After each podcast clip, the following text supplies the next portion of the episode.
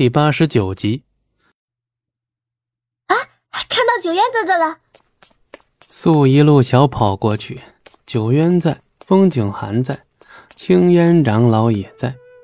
今日是九渊正式成为巫族一员的日子，如素一样，他也成了风景寒的弟子，唤他为师尊。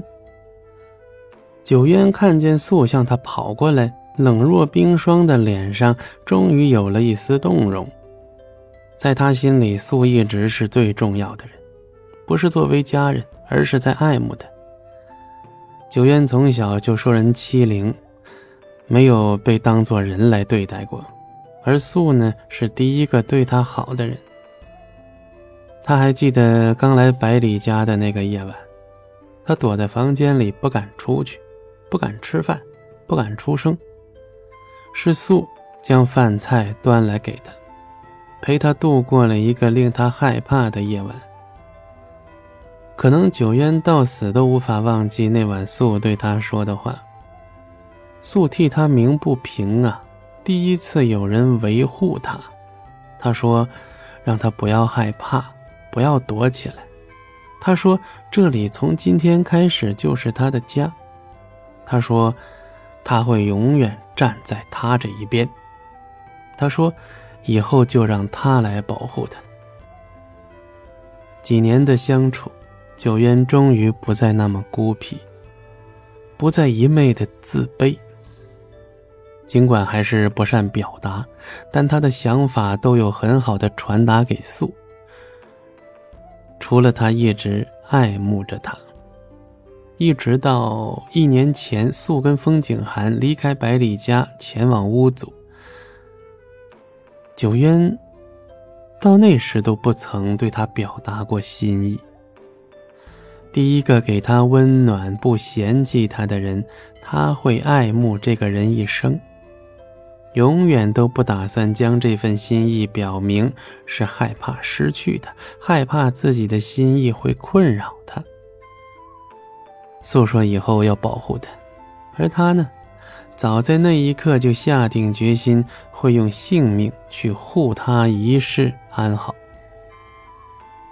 他所想的，只是让他一直天真无邪的笑下去，一直一直。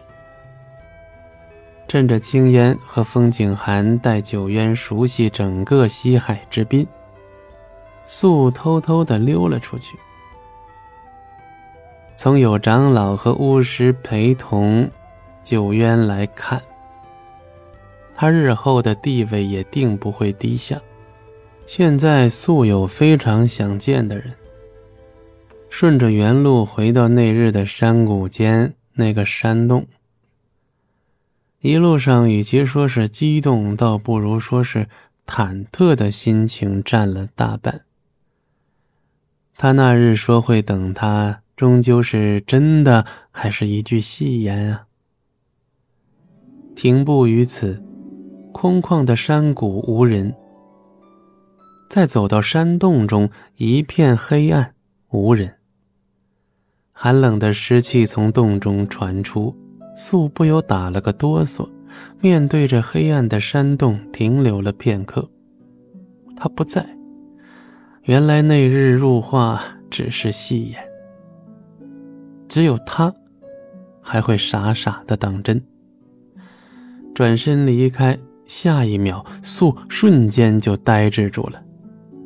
你，你，在素面前站着的正是银发少年，他的银发上沾了些许飘絮，手中提着两只鱼，呼吸有些急促。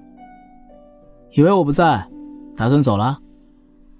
银发少年妖冶的发问，素倒是不掩饰，上前一步，点头出声：“嗯。”半盏茶的功夫后，洞中灯火大亮，两人坐在一起，悠闲的烤鱼。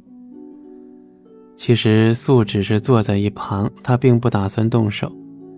银发少年见状一笑：“还是他来动手好了。”转动树干之际，素注意到银发少年手腕上有明显的伤口，看样子是心伤。